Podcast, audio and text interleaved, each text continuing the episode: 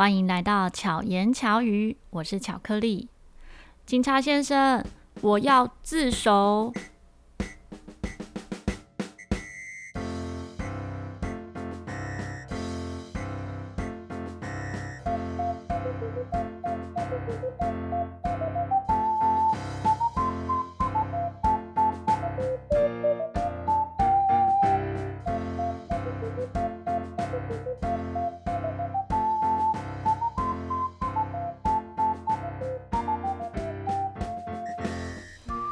有一次，我到文山区的警察局演讲的时候，真的演讲的一开场呢，我就是这么说：“警察先生，我要自首。”因为对象就是一群的警察。当然，呃，我真的我没有做什么伤害生命或者是重大刑案的事情，但然后这些事情呢，也已经超过这个追溯期了，所以警察就说：“啊，没事的，没事的，都已经过了。”刚认识我的人呢，或者是一些新朋友，可能看我都觉得啊，是个文静乖巧的女孩，应该从小到大都是个好宝宝。那我记得我小时候做过的小坏事啊，这大家可能都有经历过，也不一定啊，可能很多人都非常非常乖。你有没有偷过钱呢？小时候我不知道买东西是要钱的，大家不知道是几岁的时候才知道。买东西是要用到钱，因为就发现说，哎，那时候小时候我们在花莲，住在花莲外婆家，那那个时候的买东西呢，都是去杂货店，然后买东西。那外婆跟爸爸都不用都不用付钱啊，都是用赊账的，都是东西拿了就走这样，所以我也不觉得买东西要钱，所以于是呢，就想吃什么零食就直接去拿。那那个杂货店的老板呢，也都让我拿，并没有说些什么嗯不可以啊，还是什么的话。是后来结账的时候才知道，说原来我小小年纪就拿了那么多零食。后来到台北住的时候，在台北的家呢，我家的隔壁也是一个那种类似干妈店这样子杂货店，就是会卖一些小朋友的食物，算是一些零食吧，就用转的，好用扭的。豆干啊，巧克力啊，或者是那种抽签的那些小糖果、饼干，也是想吃什么就拿了就走，然后他们再跟爸爸妈妈结账。后来知道说就被处罚了嘛，因为不能这样做啊。被处罚之后，我知道说哦，原来买东西要钱呐，所以呢，我就去爸爸妈妈的口袋里面拿钱，或者是他们的皮包，哦，或者是反正。大概哪里会有零钱的地方，看大人怎么用钱，就知道哪里有钱嘛。所以就拿了这些地方的钱，然后去买东西，又被处罚了。我小时候真的常被处罚，就是很很顽皮。所以我爸妈处罚我的方式呢，是要我面壁，然后背三字经，或者是背唐唐诗三百首之类的。所以我到现在三字经都背得很好，真的是要感谢 那时候那么顽皮。那。慢慢的就知道哦，原来不能够拿爸妈的钱，所以真的是从小就是在错误中成长。后来不能这样子乱买东西呢，知道要存钱了之后，可是也是不能乱买零食啊，因为每次买零食就会被妈妈发现，因为垃圾就丢在垃圾桶嘛。那妈妈真的很厉害哦，怎么知道我买零食？哦，原来她看垃圾桶就知道了。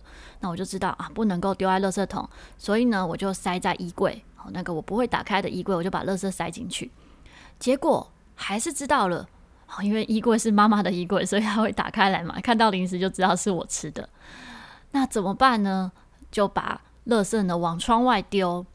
那我们是住在二楼，二楼呢有一个遮雨棚，所以当一楼把这个遮雨棚收起来的时候，一堆零食、一堆垃圾又掉下来，又被发现了。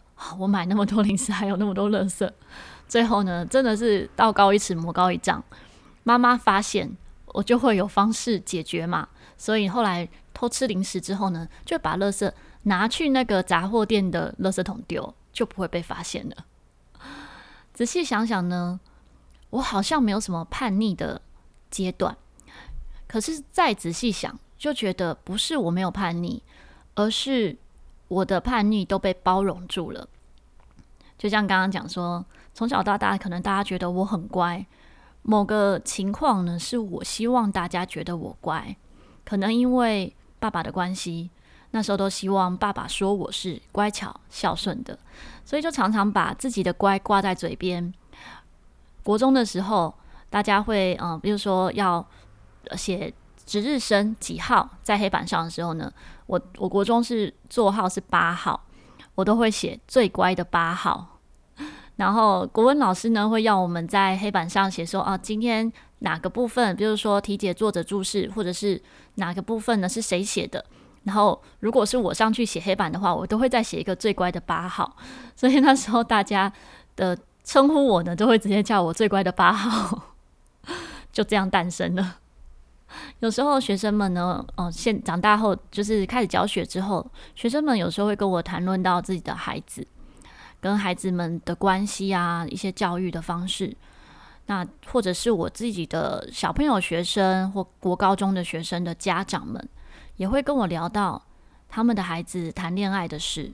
那大部分在求学阶段的恋爱都是被禁止的，对吧？不知道大家是不是有被禁止？我第一次谈恋爱呢，是在国中的时候。国中的时候，嗯、因为因为交往的对象是。大家认为的不良少年，所以国中老师呢，知道这件事之后，就把我叫到，就把我跟对方叫到办公室，还没有骂我自己就开始哭了，哭得很难过，因为他觉得我的人生毁了啊，因为已经国三了，然后还谈恋爱，然后课业一定会不好，然后又是不良少年，所以一定会很糟糕。可是那个时候，我妈妈完全没有反对。他说：“不要变成别人认为的样子，别人不看好你，那你就要做好给别人看。不要变成他们认为你会很糟，你就要变得很糟。那那时候呢，会呃被对方吸引，是因为觉得哦，他是个很聪明的孩子，虽然他是不良少年啊，就是别人认为的不良少年。可是因为那时候我们刚好被一起分配要做科展。”那他很认真负责，嗯、我是我那时候好像是学艺股长吧，然后他好像是地科老小老师，所以我们就一起要负责。当然还有其他组员，可是其他组员都没有出现，所以我们就是常常电话讨论，然后也一起到学校准备。后来其他同学不留下来准备，我们就留下来，因为快要交作，快要交出去了，我们就留下来制作。有一次有一次呢，就是做到时间太晚了，结果发现。学校的楼梯都锁起来，就是楼梯的那个铁门都锁起来，因为我们那时候是在，嗯、在教室的后面哦，蹲下来在那边做做这些科展的东西，然后做不完，所以那时候可能是那个校校警，就是学校的那个警卫呢，在巡逻的时候也没有注意到我们，他就把楼梯门都锁起来了，我们就发现哎，不能够下楼，不知道怎么办。那时候旁边的大楼正在施工，就是学校有新大楼正在盖，我们就从这一栋我们自己的大楼跳到那个正在施工的那个大楼，然后再从鹰架爬下来。后来再从操场呢被狗追着跑，跑到围墙边，再爬墙出学校。所以就经历了一些真的人生没有经历过的一些事情，也是蛮有趣的经验。那我印象中。我自己很很小的时候叛逆呢，大概是国小二年级的时候，因为小时候刚前面有讲到，我小时候很顽皮，所以常常爸妈呢都会说我不是他们亲生的，我是电梯里报错的。据说在电梯里，嗯，就是我出生没多久的时候，曾经在电梯里，然后电梯停电，就发生过这样的事情，所以我妈妈就说我一定是电梯里报错的。其实真的，大人不要讲这种话，小孩真的会相信。国小二年级的时候，那个时候呢，我阿嬷他们是很疼，非常疼我弟弟，就是重男轻女，有什么好的都一定是给弟弟这样。那爸妈嗯、并不是偏心，可是一定多少就会自己就会对号入座，好像所有有不好都要我要扛，因为我是姐姐这样，所以就。越来越，然后我自己又很皮嘛，所以就越来越觉得我一定不是亲生的，所以对我不好。所以我在国小二年级的时候就离家出走，再去住我国小的二年级的那个导师家。那当然离家出走之后，老师因为住老师家，老师就开始开导我啊，劝导我说：“你一定是妈妈亲生的啊，你们长得这么像。”好，然后慢慢的，当然就嗯化解了这个心中的疑惑。所以那时候想说：“哎，我的叛逆会不会是小时候就结束了？”那刚刚讲到说国中的这个阶段，后来在高中的时候呢，因为为了要来得及从淡水，然后到就学校淡水到五谷工业去打工，我我的嗯、我要满十八岁，其实是要国国呃高三毕业后我才会满十八岁。但是我大概从高一高二就开始骑摩托车、骑机车上下学，因为要为了来得及打工哦、如果我是坐专车的话，其实就来不及到五股工业区，所以那时候都是骑机车上学。在学会骑机车之前呢，其实我是连脚踏车都不会骑，就是只要遇嗯、一遇到要刹车，我就是丢车，就是摔车，或是把脚踏车往旁边丢。那时候是不敢按刹车的，所以第一次学骑机车的时候呢，真的是蛮危险的，因为遇到我第一次车祸就是自摔。就是在练习骑机车的时候，这个小朋友不要学。我现在讲的都是危险的事情，你听了之后呢，你就知道以后不能这样。那我那时候就是，呃，那个朋友教我骑机车，然后是在一个比较没有路，呃，不，比较没有车的路上，但是那边是公车的，就是，嗯，那叫什么啊？公车，公车总站。好，公车总站的附近，所以会有一直会有公车进出。那一开始其实没车，我们就这样在那边练习，然后也觉得好像骑得已经不错喽。结果突然前面出来一辆大公车，我怕被公车撞到，我又不敢刹车，我就直接自摔就倒车。那那时候穿的是学校制服的裙子，所以裙子就整个掀起来，我的大腿整片跟地面摩擦，就摔得很严重。那那一次回家之后也不敢跟家人讲，就是只能说哦，我是被车撞，而且家人还没回来的时候呢，我就自己买双氧水，整片的消毒，真的超级痛。然后也自己回想也觉得那时候蛮勇敢的。那也因为不能够骑车进学校，所以那时候我们都会把车停在后门，学校的后门，再爬墙进学校。因为那时候我们的科哈的。可以看得到学校的监视器在哪里，所以就会找监监视器的死角，然后爬墙。一开始我都以为神不知鬼不觉，就就是这样子进出学校，都蛮顺利的。直到有一次上体育课的时候，体育老师就把我叫到旁边说：“啊，若仪啊，以后你爬墙的时候不要再穿裙子了。”这一次我才知道说啊，原来我爬墙是有被老师看到的，只是老师也知道原因，所以就。睁一只眼闭一只眼，然后到我毕业后，因为都还有回学校服务，然后认识学校组长啊、教官，也才知道其实学校几乎都是知道的，真的没有太夸张的事情。有时候是睁一只眼闭一只眼。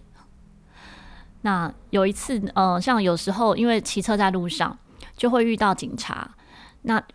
嗯，以现在来讲哈，因为现在的科技很发达，所以如果你真的被警察拦下来，警察只要一输入就会知道这台车是谁的，然后那看了你的驾照、行照，或者是你报了身份证之后，就可以有相关的资料。可是，在那个时候还没有这样连线，所以我只要遇到警察的时候，我怕被警察抓嘛，我就先去跟警察讲话，先去问路，这样子警察就不会要拿我的行照、驾照啊这一些的。这是算是那时候的小聪明，可是呢，这些小聪明哦都不是真的好方法。有一次，嗯，就是大概高二、高三吧，那时候带同学哈，就载同学到光华商场买东西，然后要回泸州，就送同学回泸州的时候，骑在市民大道上，就发现，哎，为什么整条路都不能左转？如果会骑车的朋友应该知道，就是那整条都是单行道，嗯，就是要。都是单行道，就不能够左转就对了。我就这样子一路骑，都找不到左转的标示，都只看到禁止左转。一边骑就会一边觉得怎么办？怎么办？很担心，我到底会骑到哪里去？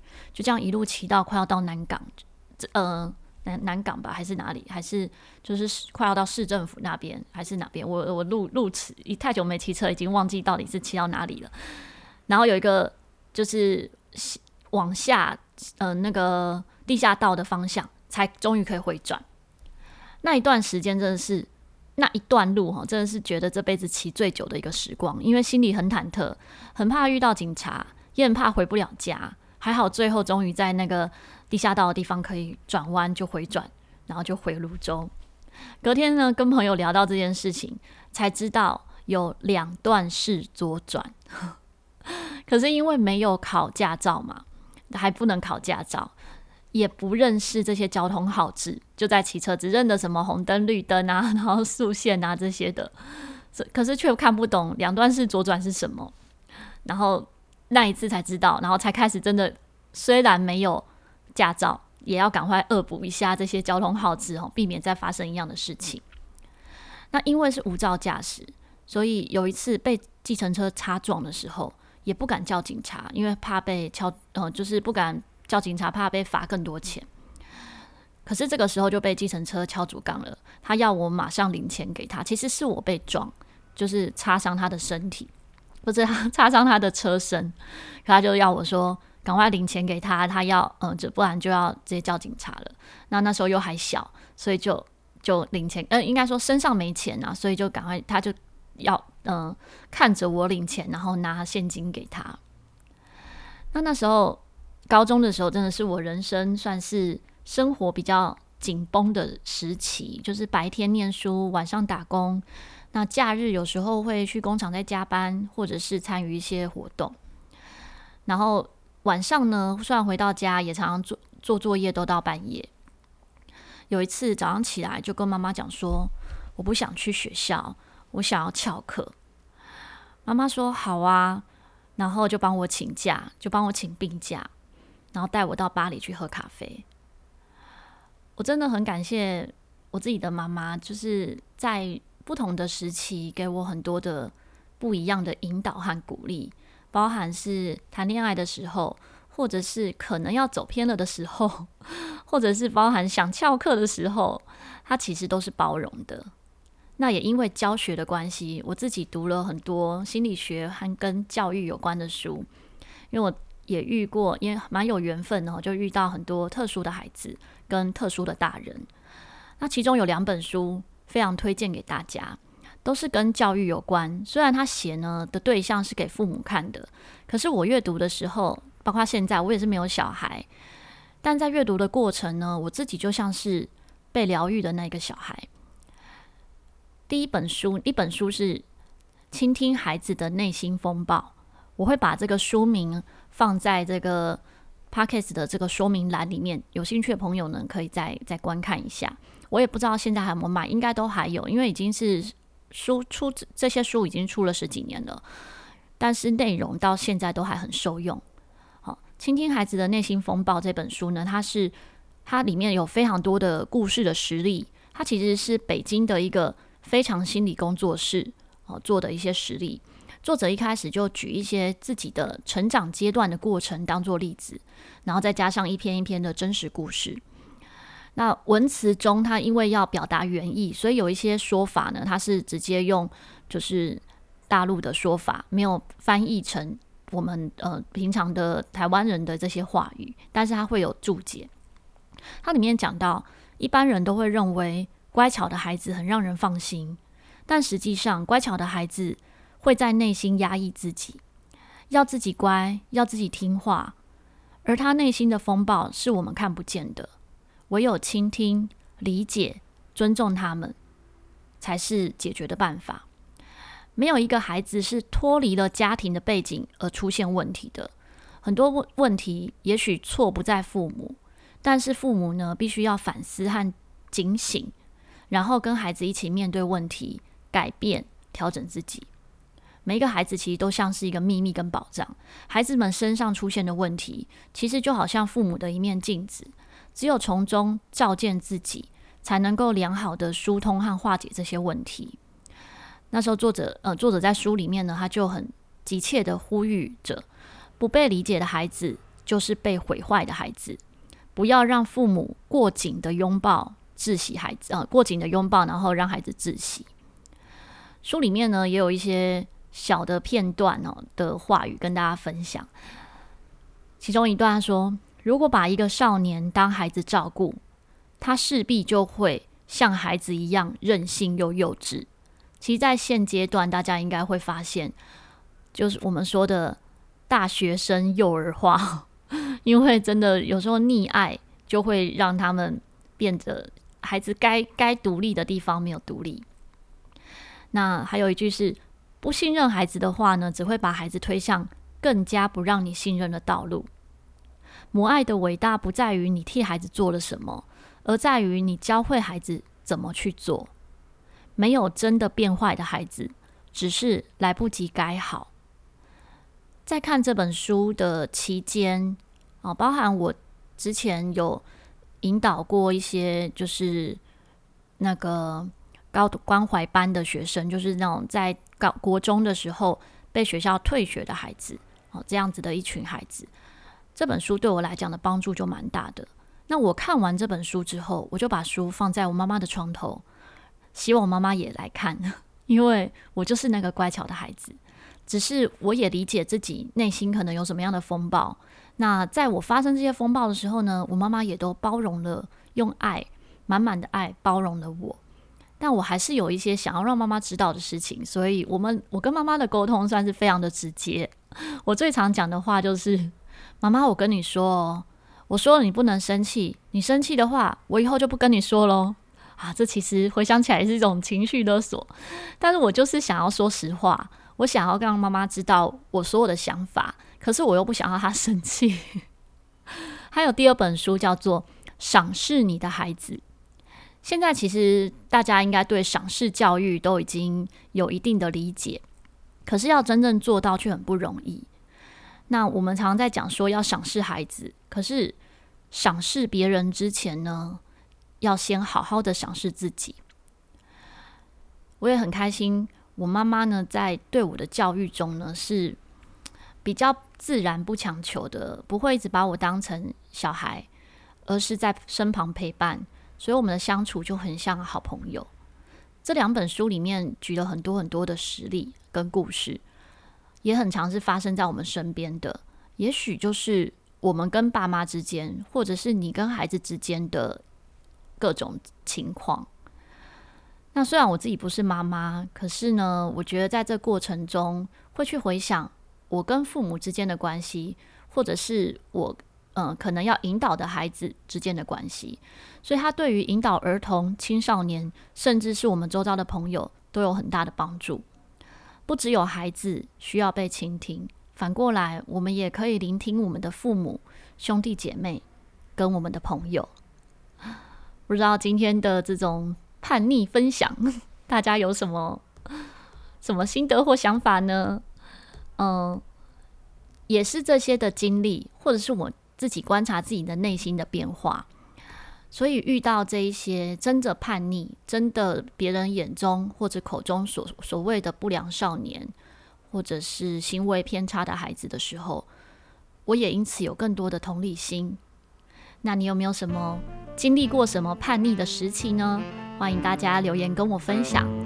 那我们这一期就到这边，祝福大家都能够巧妙克服生活中的压力。我们下一集见。